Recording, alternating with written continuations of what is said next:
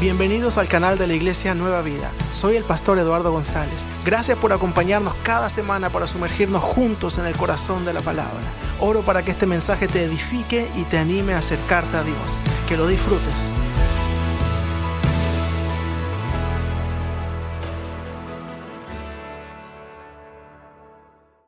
Buenas noches, Nueva Vida. Qué placer estar frente a ustedes y poderlos ver. No saben la alegría que me dan el corazón verlos y quieren que les cuente un secreto. Desde aquí se ven hermosos. Dile a tu compañero, oye, te ves muy bien hoy. Y ahora dile a tu otro compañero, al que no escogiste de primero, y le dices, tú no te quedas atrás tampoco. En estos días, la mitad del mundo occidental está preparándose para Semana Santa, para vacaciones del Spring Break o la Semana Mayor, como se le dice en otros lugares. Ciertos padres están abarrotando negocios de venta de chocolates, comprando los huevos para esconderlos y que los niños puedan jugar. Otros están buscando hotel, buscando algún lugar donde ir a descansar, desconectarse un poco del trabajo. Y por qué no también descansar por un invierno más que ya prueba superada. Pero aunque muchos no lo puedan reconocer, estamos a puertas de una de las festividades más importantes de la humanidad, la Pascua. Porque la Pascua abre la puerta de par en par para que Dios despliegue todo el amor que ha tenido por la humanidad y por cada ser viviente que ha visitado este planeta. Porque si bien la Navidad es el nacimiento de Jesús, nuestro redentor. La Pascua es la celebración del hecho mismo de la redención. Y este es un momento excelente como para decir gracias, Señor. Pero no podemos hablar de Pascua sin hablar de Jesús. Y en la primera carta a los Corintios, en el capítulo 5, verso 7, dice, limpiense de la vieja levadura para que sean una nueva masa, sin levadura, como en realidad ya lo son. Nuestra Pascua, que es Cristo, ya ha sido sacrificada por nosotros. Y en otra parte, en segunda carta de los Corintios 5:21 dice algo precioso también. Pues Dios hizo que Cristo, quien nunca pecó, fuera la ofrenda por nuestro pecado, para que nosotros, tú y yo, pudiéramos estar en una relación correcta con Dios, una relación correcta con Dios. ¿Por medio de quién? Por medio de Cristo. ¿Cuánto puedes dar una amén a esto? Y continuando con nuestra serie de inmutable acerca de la cruz, podemos iniciar mencionando que la cruz tiene diferentes significados. Todo depende del punto de vista o de la función que se le dé. Por ejemplo, para los romanos, ¿qué era la cruz? Era un símbolo de poder, era un símbolo de dominio, de control, como ejercían ese poder sobre el pueblo. Pero para los judíos, la cruz era un símbolo de qué? De muerte, de opresión, de tiranía, de humillación. Pero también vamos a ver que a los ojos de nuestro Padre Celestial, la cruz fue un instrumento, fue el mejor y más grande instrumento de libertad. Porque fue en esa cruz que Él convirtió algo que era malo para la humanidad en la declaración más espectacular que la humanidad haya podido ver sobre la destrucción que ejercían la muerte, el pecado y la esclavitud. Tan es así que Poncio Pilato puso encima de la cruz un letrero en todos los idiomas conocidos. Aquí está el rey de los judíos. Sin saberlo, también él, desde su punto de vista romano, estaba exaltando la obra de la cruz a nuestro favor. Pero para que tenga el mismo significado para nosotros, hoy quisiera que descubriéramos el fundamento, porque todo, Dios no hace nada al azar, todo tiene un fundamento y vamos a realizar un viaje a través de tradiciones, promesas, los cumplimientos de estas promesas, porque ¿cuántos sabemos que lo más bonito de Dios no es solo que promete, sino que también cumple. ¿Cuántos dicen amén? Y que todo este plan fue diseñado para que tú y yo pudiéramos tener acceso a una mejor vida, para que pudiéramos tener las entradas a los beneficios que vienen de parte de Él. Y es en este momento que quiero decirte que sin importar si hoy es tu primer día aquí con nosotros, o si estás de visita, o ya nos acompañas después de un tiempo, quiero decirte que hoy va a ser un día trascendental en tu vida. ¿Por qué? Porque hoy vas a marcar un antes y un después. Así como se marcan los calendarios antes de Cristo y después de Cristo, hoy va a ser lo mismo, antes de entender la cruz y después de entender la cruz. Y eso va a hacer que nosotros tengamos una mente más abierta y que esas preguntas que a veces todos tenemos ahí, que nos están dando vueltas y vueltas y no sabemos cómo definirlas, hoy vamos a encontrarle una respuesta. Así que, sin más preámbulos, prepárate. Bueno, preparémonos a realizar el mejor viaje de nuestras vidas. Y para eso quiero que le digas a tu vecino, alístate, te van a hablar. Y para hablar, empecemos con Moisés. ¿Quién era Moisés? Moisés fue un personaje que nació en Egipto en un tiempo supremamente difícil para el pueblo de Israel. Llevaban más de 400 años viviendo en esa tierra y estaban en esclavitud, estaban siendo humillados y explotados. Y habían crecido tanto como pueblo que el faraón tomó una decisión catastrófica dio la orden de matar a todo niño varón recién nacido. Hoy acabamos de presentar unos preciosos bebés aquí delante del Señor. Imagínense en esa época los papás en ese momento de esperar a su bebé angustiados, aterrorizados. ¿Será que me va a tocar matar al niño si nace? A veces como que se nos desdibuja la imagen, pero era atroz ese momento. Y nace Moisés y los papás logran esconderlo. Lo hicieron por tres meses, porque ya después de tres meses es difícil esconder un bebé. Es bien difícil. Entonces ellos diseñan un plan absolutamente audaz y creo yo lleno de fe. Cogen una canasta en juncos, la impermeabilizan y ponen ahí al bebé. Ahí hay mucha fe, ahí hay mucha audacia. Y yo creo que antes de hacer eso estaban estudiando el movimiento del río, por dónde es más fuerte, por dónde no, quién entra por aquí, quién entra por allá. Y el día X, a la hora H, dejan el bebé en un lugar específico y ponen a su hermana unos metros atrás que estuviera cuidándolos. De pronto llega la hija del faraón a bañarse. Esas son las cosas que Dios hace. Llega ella, escucha un llanto y encuentra un precioso bebé ¿Qué podía haber hecho más que enamorarse de ese bebé y decidir adoptarlo? Pues pasa de ser un condenado a muerte a estar adoptado por la hija del faraón. Y Moisés es educado, es levantado en el palacio, pasan unos años, pero tristemente sucede un, efecto grave.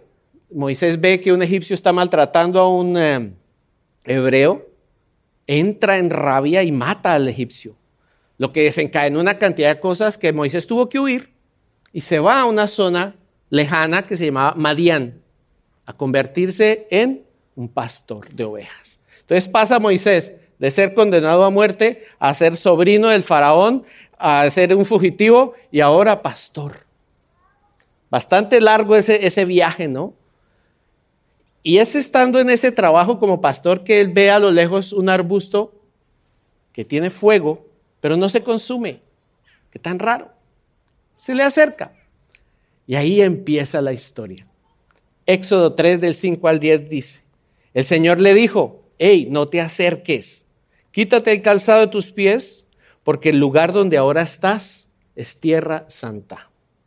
Y también dijo, yo soy el Dios de tu Padre, el Dios de Abraham, el Dios de Isaac y el Dios de Jacob. Notemos que Dios se nombra como un Dios personal.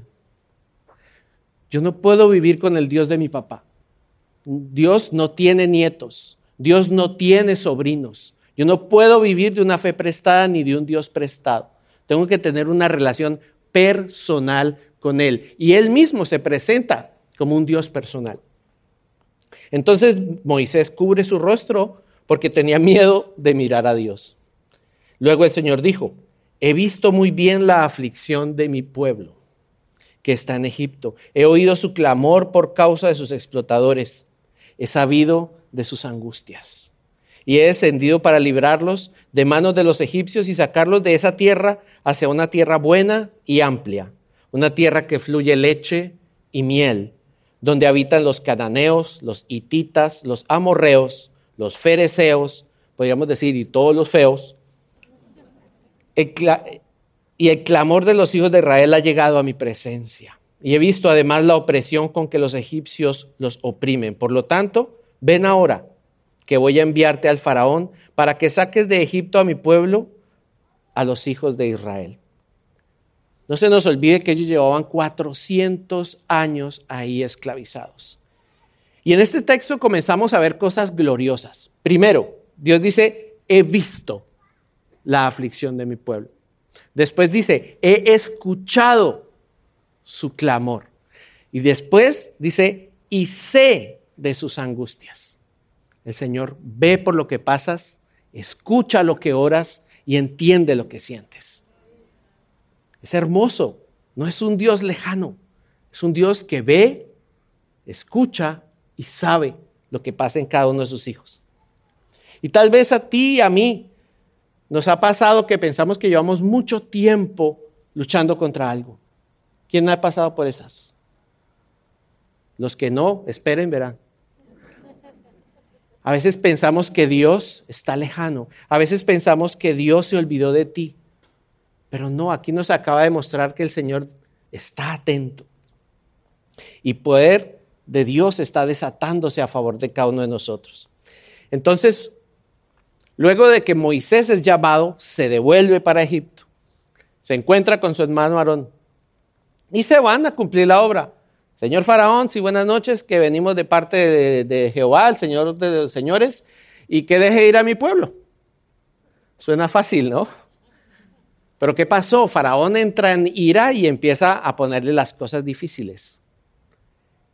¿No nos pasa a nosotros igual? A veces llegamos a la iglesia y alguien nos da una palabra, alguien ora por nosotros, o hacemos una oración entregándole la vida al Señor. Y oh sorpresa que todo se pone más difícil.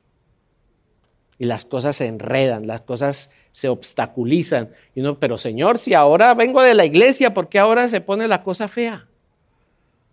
Pues eso le pasó a Moisés. Moisés fue y habló con el Señor. Hey, Estamos haciendo lo que nos mandaste a hacer y ahora nos las pusieron más difícil. Primero éramos esclavos y ahora somos esclavos apretados. Entonces el Señor le responde en Éxodo 6 del 6 al 8 y aquí entramos al fundamento. Responde el Señor, por lo tanto dile al pueblo de Israel, yo soy el Señor. Te libertaré de la opresión que sufres te rescataré de tu esclavitud en Egipto. Te redimiré con mi brazo poderoso y con grandes actos de juicio. Te tomaré como pueblo mío y seré tu Dios. Entonces sabrás que yo soy el Señor tu Dios, quien te ha librado de la opresión de Egipto. Te llevaré a la tierra que juré dar a Abraham, a Isaac y a Jacob te la daré a ti. Y eso también te lo está diciendo a ti. Te la daré a ti como posesión exclusiva. Y firma, yo soy el Señor. En ese momento se desencadenó todo. Y Dios empezó a trabajar con los egipcios. Empezó a desatar esos grandes portentos de juicio. ¿Y cómo los llamamos? Diez plagas o diez juicios. Las podemos dividir en dos partes especiales. Las primeras cuatro que fueron, el agua se convierte en sangre, las ranas, imagínense por todos lados lleno de ranas, va uno a caminar y ranas por todos, se levanta uno y la rana, o sea, atroz. Después, mosquitos.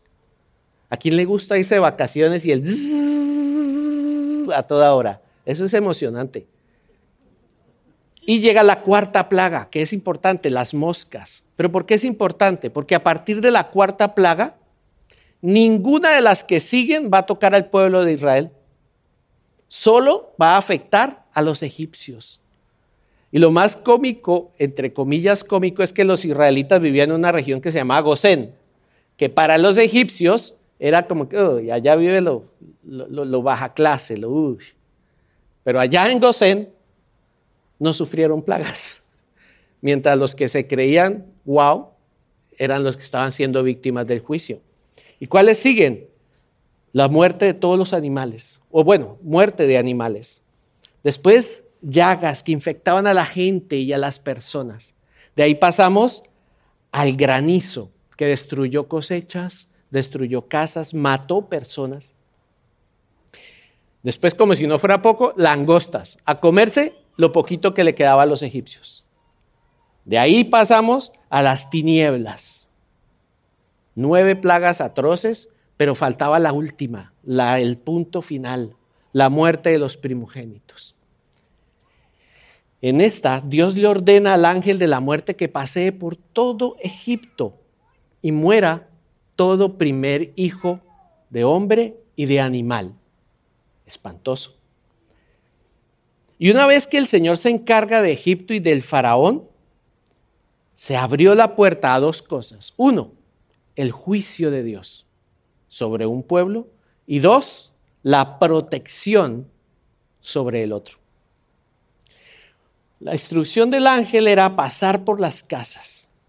Y si en la casa había la entrada marcada con sangre, decía, ah, no, por aquí no, sigo de largo y seguía, ah, esta no está marcada, ¡pum! Maté al muchacho. Ah, esta está marcada, sigo de largo. Ese sigo de largo en hebreo es Pesaj, que lo traducimos como Pascua. O sea que cada vez que hablamos de Pascua, imagínense un ángel pasando casa por casa. Esta está marcada, ah, sí está marcada, sigo de largo.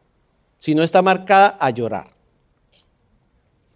Entonces así las cosas llegamos al capítulo 12 de los Hebreos, en donde Dios le da a Moisés las instrucciones de cómo se debería preparar el pueblo para una Pascua. Y lo vamos a ver, hablamos que Jesús fue nuestra Pascua, ¿cierto? Vamos a ver que Jesús también cumplió con esto que se está diciendo. La primera instrucción era que el día 10 del mes de Nisan, que para nosotros es más o menos primavera, principios de abril, se debería escoger un carnero inmaculado, puro, limpio, sin defecto, y llevarlo a la casa. Miles de años después, un 10 de Nisan también, entra Jesús a Jerusalén. Es la entrada triunfal de Jesús, la que conocemos como el Domingo de Ramos. Entra el Cordero. La segunda instrucción. Por cuatro días debería evaluarse el Cordero para que de verdad pudieran verificar que no le tenían ningún daño.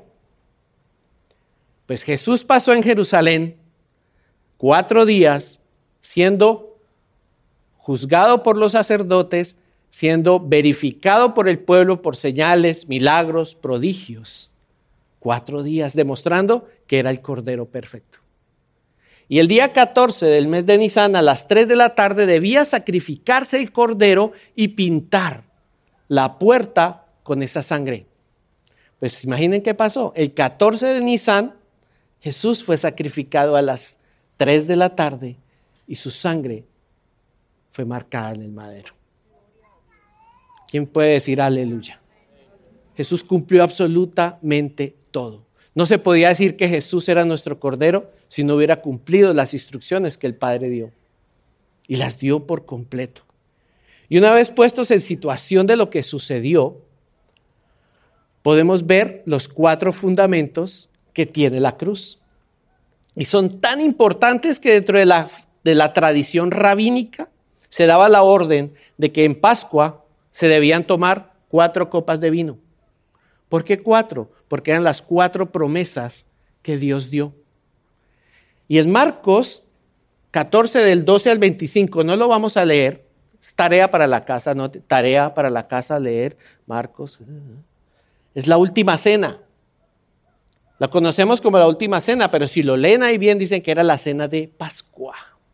¿Por qué? Porque al otro día Jesús iba a ser sacrificado. Yo me imagino que ellos, como conocedores de la norma y de las reglas, cumplieron y se tomaron las cuatro copas. Pero también esas cuatro copas indican dos cosas. Uno, que Jesús era nuestro Cordero de Pascua. Y dos, que Jesús volvería por segunda vez. Entonces, ¿cuáles fueron los fundamentos? El primero, te libraré de la opresión que sufren. Segunda, te rescataré de la esclavitud de los egipcios. Tercera, te redimiré con mi brazo de poder y grandes actos de juicio. Y la cuarta, te tomaré como pueblo mío y seré tu Dios. Si ven la progresión, quito la presión, quito la esclavitud, redimo y te vuelvo un pueblo. Y ese es el proceso que hace con cada uno de nosotros. Y estas promesas tengamos algo en mente. Dios se las dio a Moisés frente a una situación particular, en un tiempo y contra un enemigo particular, pero estaban en futuro.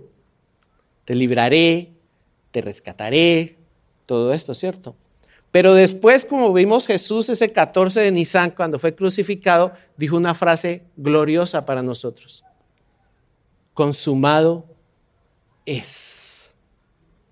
Esa frase gloriosa puso el sello y cambió el te libraré por el te libré.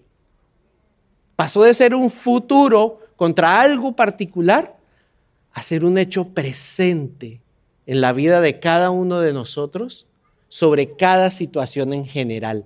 Ya no es solo Faraón, ya es cualquier otra cosa que pueda estar dañando la vida de un creyente. Yo pensé que en este momento hubieran gritado, hubieran saltado de alegría, pero bueno, vamos a seguir orando para que podamos comprender el hecho que nos sucedió esa noche.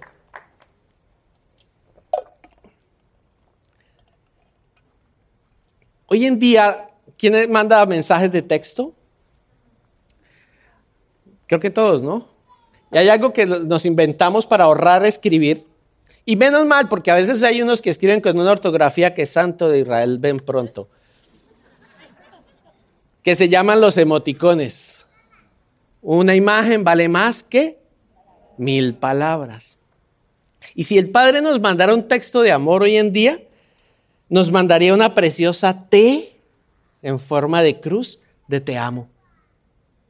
Porque como palabras de un amigo pastor dice que la cruz es la más grande T del te amo de la humanidad.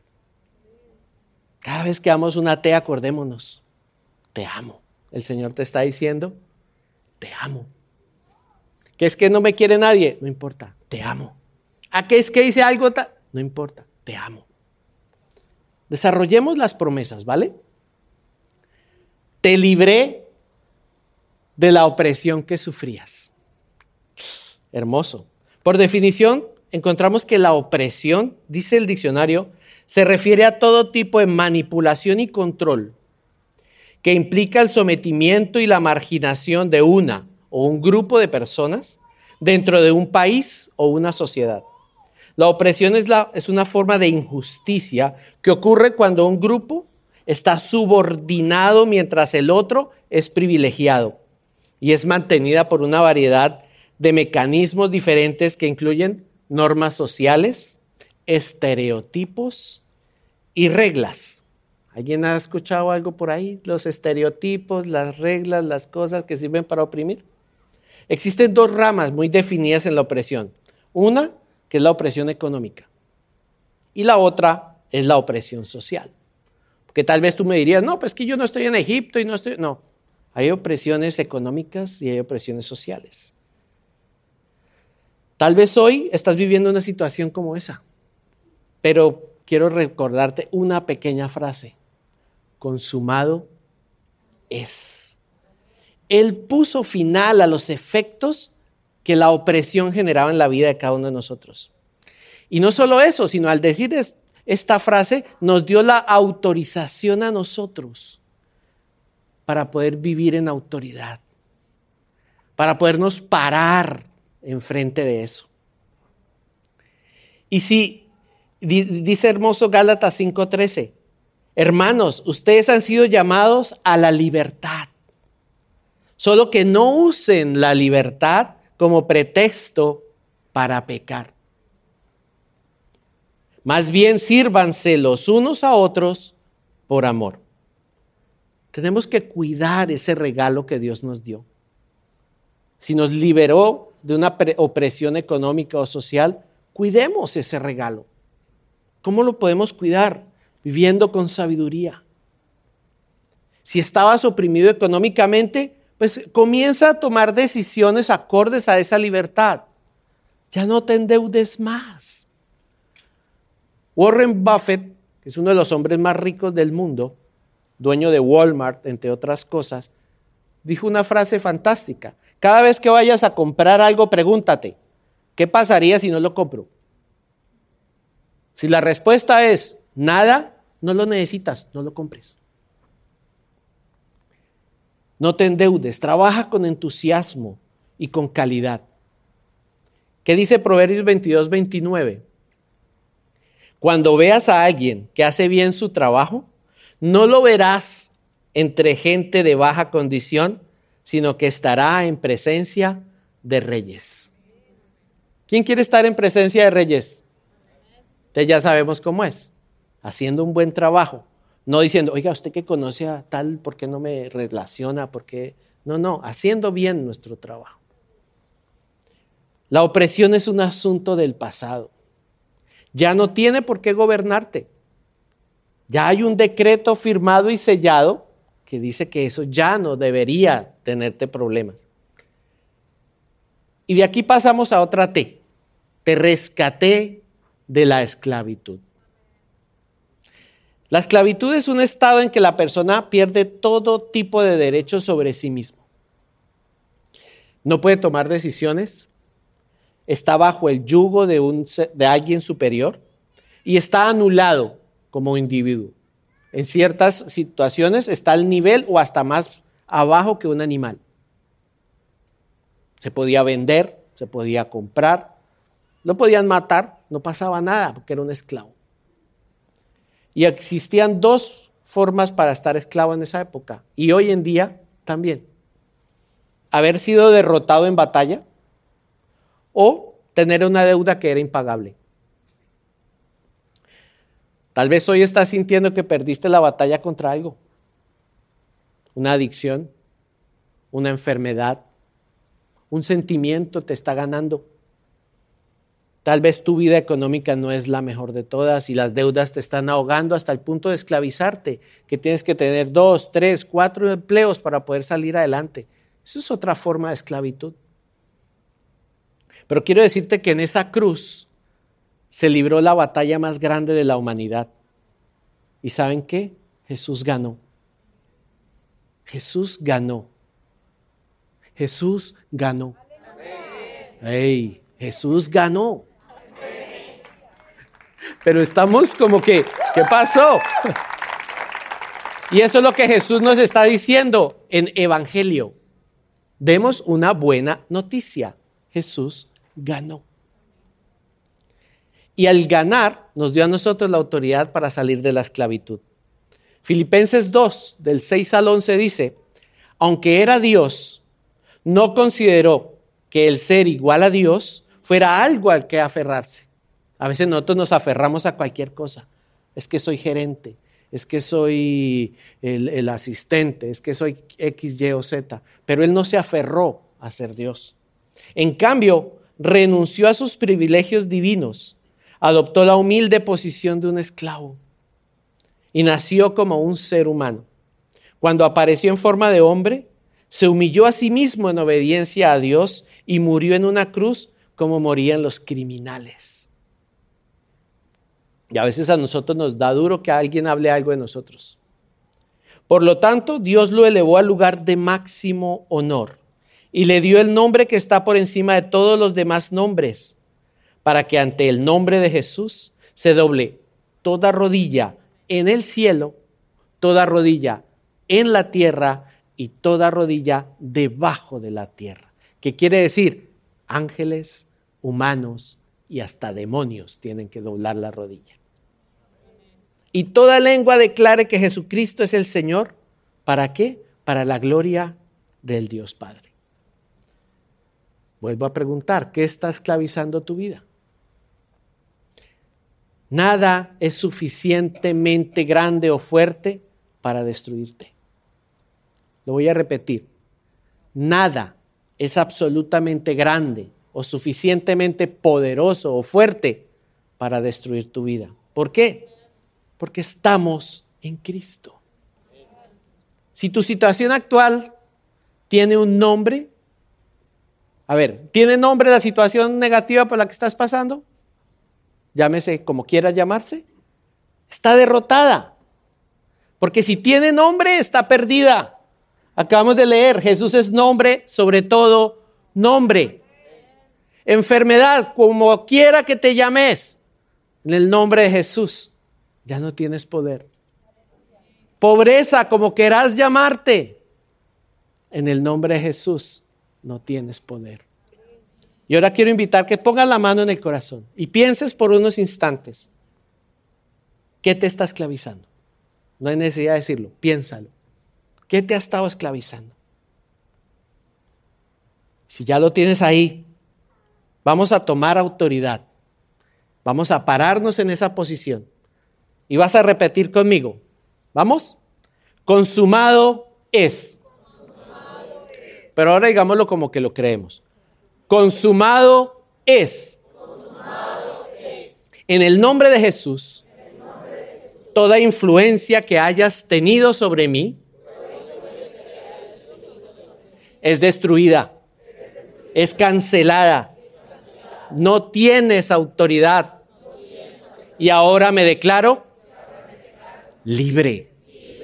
Aplaudamos al Señor. Esa es la gloria que viene de Él. Recuérdalo siempre. Si te llega una mala noticia y esa noticia tiene nombre, ya sabes qué hacer. Ah, es que tal cosa es que tiene nombre. Sí, ya sabes qué hacer. Pasemos a la otra T. Te redimí con mi brazo de poder y grandes actos de juicio. En la época de Moisés vimos las plagas, vimos que atravesaron el mar rojo, que el mar se abrió, que después los egipcios se ahogaron, después estuvieron en el desierto, una nube los cubría para que el sol no los fatigara y por la noche esa nube los cobijaba para que no tuvieran frío. Pero ahora vemos a Jesús, alguien que siendo Dios escogió volverse hombre. Eso es, eso es absolutamente grande y a veces nosotros lo perdemos de vista. Soy Dios y escogí bajarme a la condición de hombre. Tengo ejércitos, huestes, que no sigo algo, ah, y están todos sirviéndome. Pero no, me, me voy a volver hombre, a sufrir, a ser humillado, a ser menospreciado. Jesús hizo eso. Ese es un gran portento que hizo él. Y no solo eso, pone sobre él los pecados presentes, pasados y futuros de la humanidad. Mis pecados y tus pecados se los puso al hombro y los clavó en la cruz juntamente con él.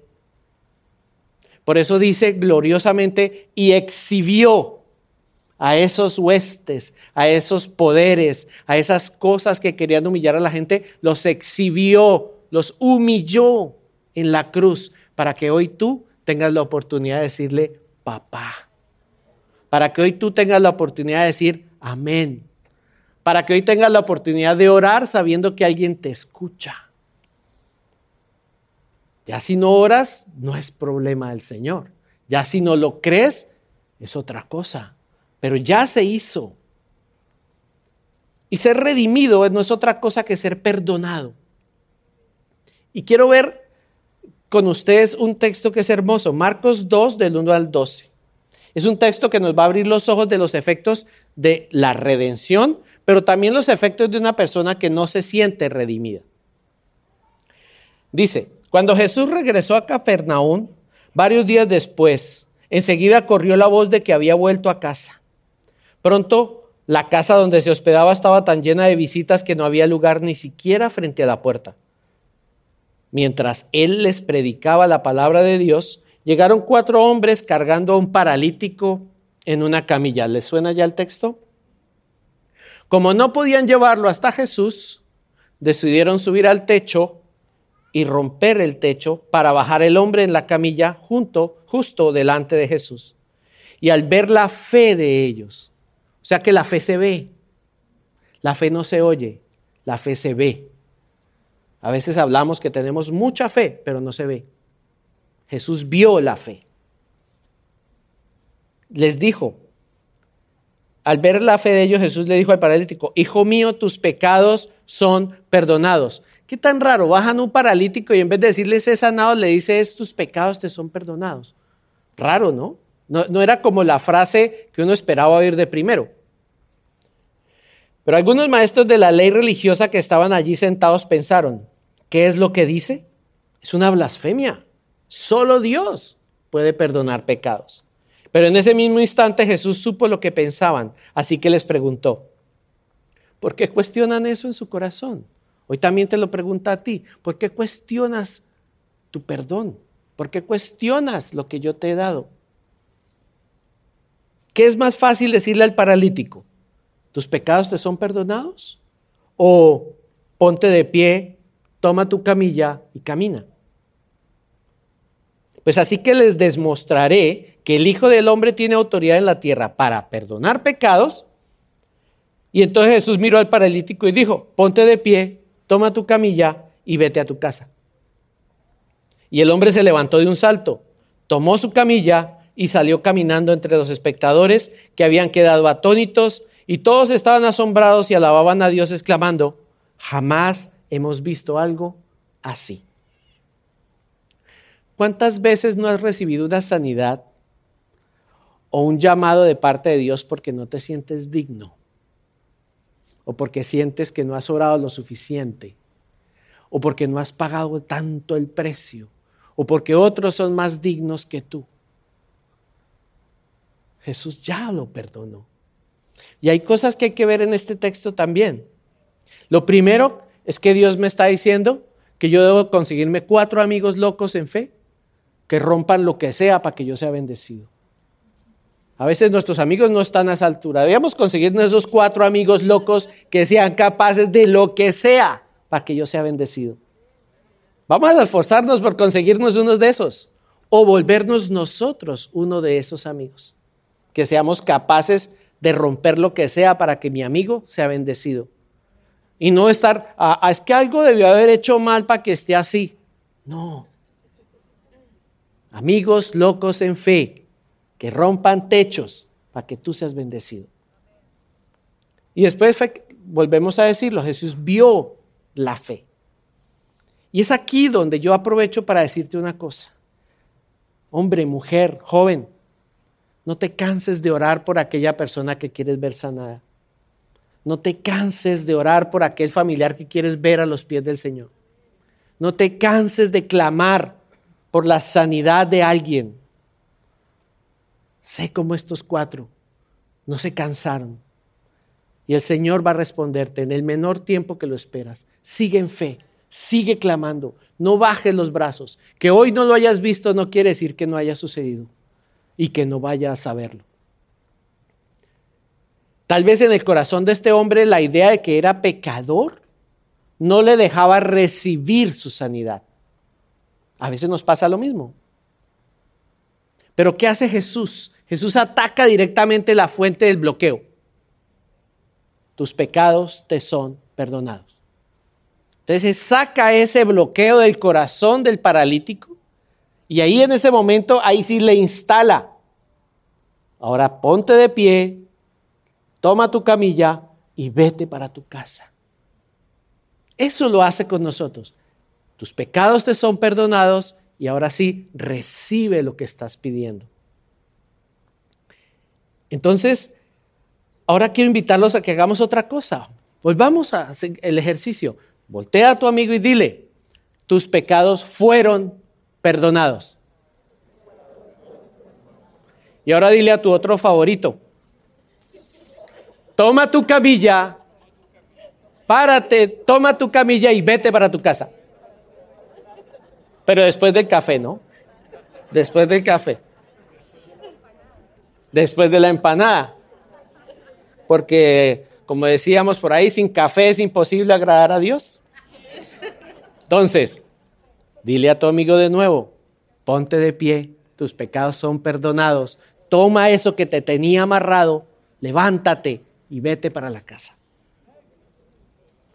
Y aquí pasamos a la última T de la tarde.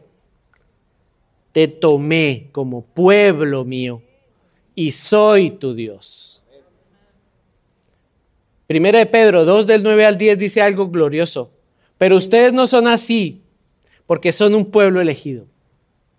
Son sacerdotes del rey. Son una nación santa. Son posesión exclusiva de Dios.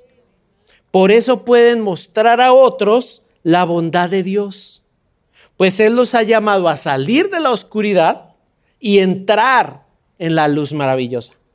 Antes, esto es fantástico, dice, antes no tenían identidad como pueblo. Ahora, han ahora son pueblo de Dios. Si se dan cuenta, cuando Dios le dice a Moisés,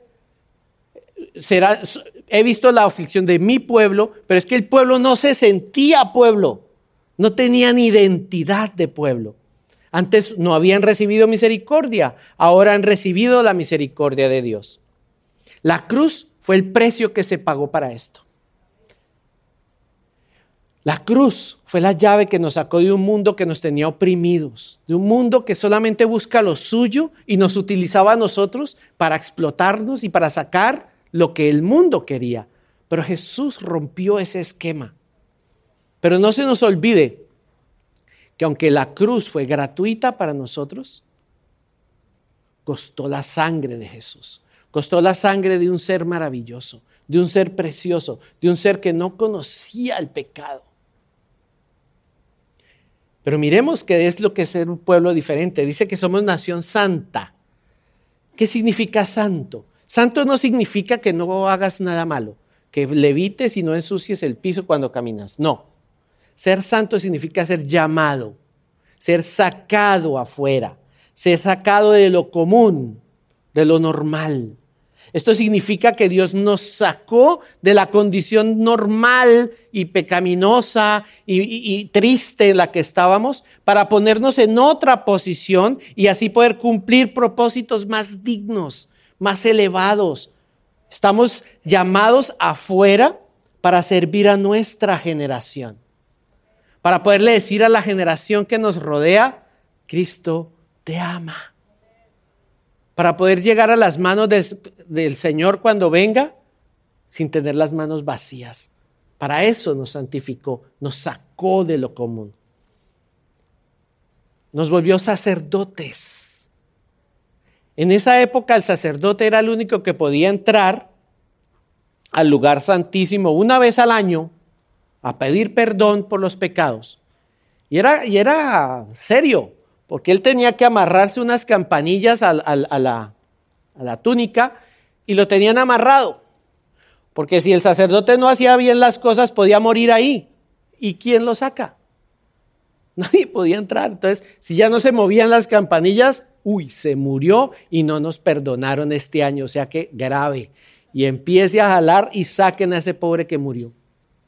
Pero no, Jesús en la cruz al decir consumado es, rompió el velo del templo y de arriba hacia abajo. ¿Qué quiere decir? Desde el cielo hacia la tierra, abriéndonos a nosotros la oportunidad de llegar hasta el lugar santísimo. Y no una vez al año, cada vez que quieras, cada vez que lo necesites. Eso es ser un sacerdote del rey, llegar a la presencia del Padre sin limitaciones, sin intermediarios, directamente con el Padre, tú a tú, y poder sacar de ahí bendición para tu familia, bendición para tu empleo, bendición para tus vecinos, bendición para la sociedad. Eso es lo que hizo Jesús en la cruz. Eso es ser nación santa, eso es ser sacerdote. Y la otra, Posesión exclusiva. ¿A quién le gusta tener las cosas exclusivas? A veces nosotros los hombres somos más relajados, pero a veces ve uno en las fiestas a las señoras, ay, esa llegó con un vestido igualito al mío. Y que escóndase y que no la vean porque es que igualitas. No, en cambio uno de hombre, oiga, compramos la camisa en el mismo lado, ¿no? Chévere, ¿no? Pero no, nos gusta lo exclusivo. Y el Señor también le gusta lo exclusivo. Y somos posesión exclusiva de Dios. No nos venden en rebaja, no nos venden al por mayor. Somos únicos, somos posesión exclusiva. Dile a tu vecino, eres propiedad privada. Propiedad privada, ¿ah? nadie se puede meter ahí. Y ahora díganle al enemigo, soy propiedad privada. Usted no tiene autoridad para meterme lo que quiera. Usted no tiene autoridad para enfermarme. Usted no tiene autoridad para robarme. Usted no tiene autoridad para entristecer mi vida porque soy propiedad privada. Y Dios cuida lo que es de Él. ¿Cuántos dicen amén? Teniendo esto en el corazón los voy a retar. ¿A quién le gustan los retos? No son muchos, pero bueno, vamos a orar para que el resto les guste. Mientras voy a leer un texto de Hebreos, quiero invitarlos que se pongan de pie y que vengan a la cruz, que vengan al frente. Es un paso de fe, es un paso de, Señor, acepto lo que hiciste, entendí lo que hiciste. Y mientras hacemos esto, les voy a leer Hebreos 10, 19, que dice, así que amados hermanos, podemos entrar con valentía en el lugar santísimo del cielo. Váyanse acercando. Por causa de la sangre de Jesús. Por su muerte, Jesús abrió un nuevo camino. Un camino que da vida a través de las cortinas del lugar santísimo. Ya que tenemos un gran sumo sacerdote que gobierna la casa de Dios. Entremos directamente a la presencia de Dios con corazón sincero y con plena confianza en Él. Pues nuestra conciencia culpable ha sido rociada con la sangre de Cristo, a fin de purificarnos y nuestro cuerpo ha sido lavado con agua pura. Mantengámonos firmes sin titubear en la esperanza que afirmamos, porque se puede confiar en que Dios cumplirá sus promesas. Bendito sea el nombre del Señor. No sé si en tu corazón ya le abriste la puerta. Si no lo has hecho, hagámoslo ahora. Este es el momento. Tal vez digas, no es mi tiempo, no estoy preparado. Hace dos mil años se preparó esta noche. Hace más de dos mil años en el corazón del Padre estabas tú. Por eso en Hebreos dice Jesús que fue a la cruz y fue feliz porque veía el premio. Te estaba viendo a ti venir hoy delante de Él. Eso lo hizo poner feliz y por eso subió a la cruz con gozo. Yo te quiero invitar a que repitas conmigo una oración en la que nos vamos a rendir a Él, a decirle que venga a nuestras vidas, porque necesitamos que Él viva en nosotros, porque ya estamos cansados de hacer las cosas a nuestra manera y no obtener resultados agradables. Entonces, si ya hiciste esa oración algún día, no importa, repitámosla. Si no lo has hecho, es el mejor momento. Repite conmigo, Señor Jesús, vengo delante de ti con mi corazón abierto. Acepto que viví mi vida en mis términos, pero hoy quiero vivirlos en los tuyos. Acepto tu sacrificio en la cruz. Acepto mi redención. Te pido perdón porque te he fallado. Pero también acepto tu perdón. Gracias por amarme tanto, porque escogiste morir por mí a pasar la eternidad sin mí. Y hoy te acepto en mi corazón. Te suplico, vente a vivir dentro de mí. Dame de tu amor y permíteme disfrutar el gozo de tu salvación. En el nombre de Jesús. Amén. Demos un aplauso.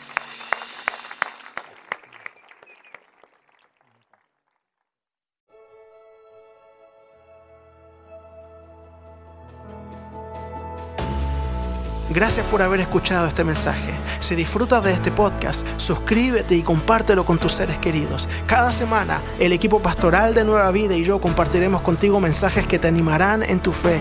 No te los pierdas. Hasta pronto.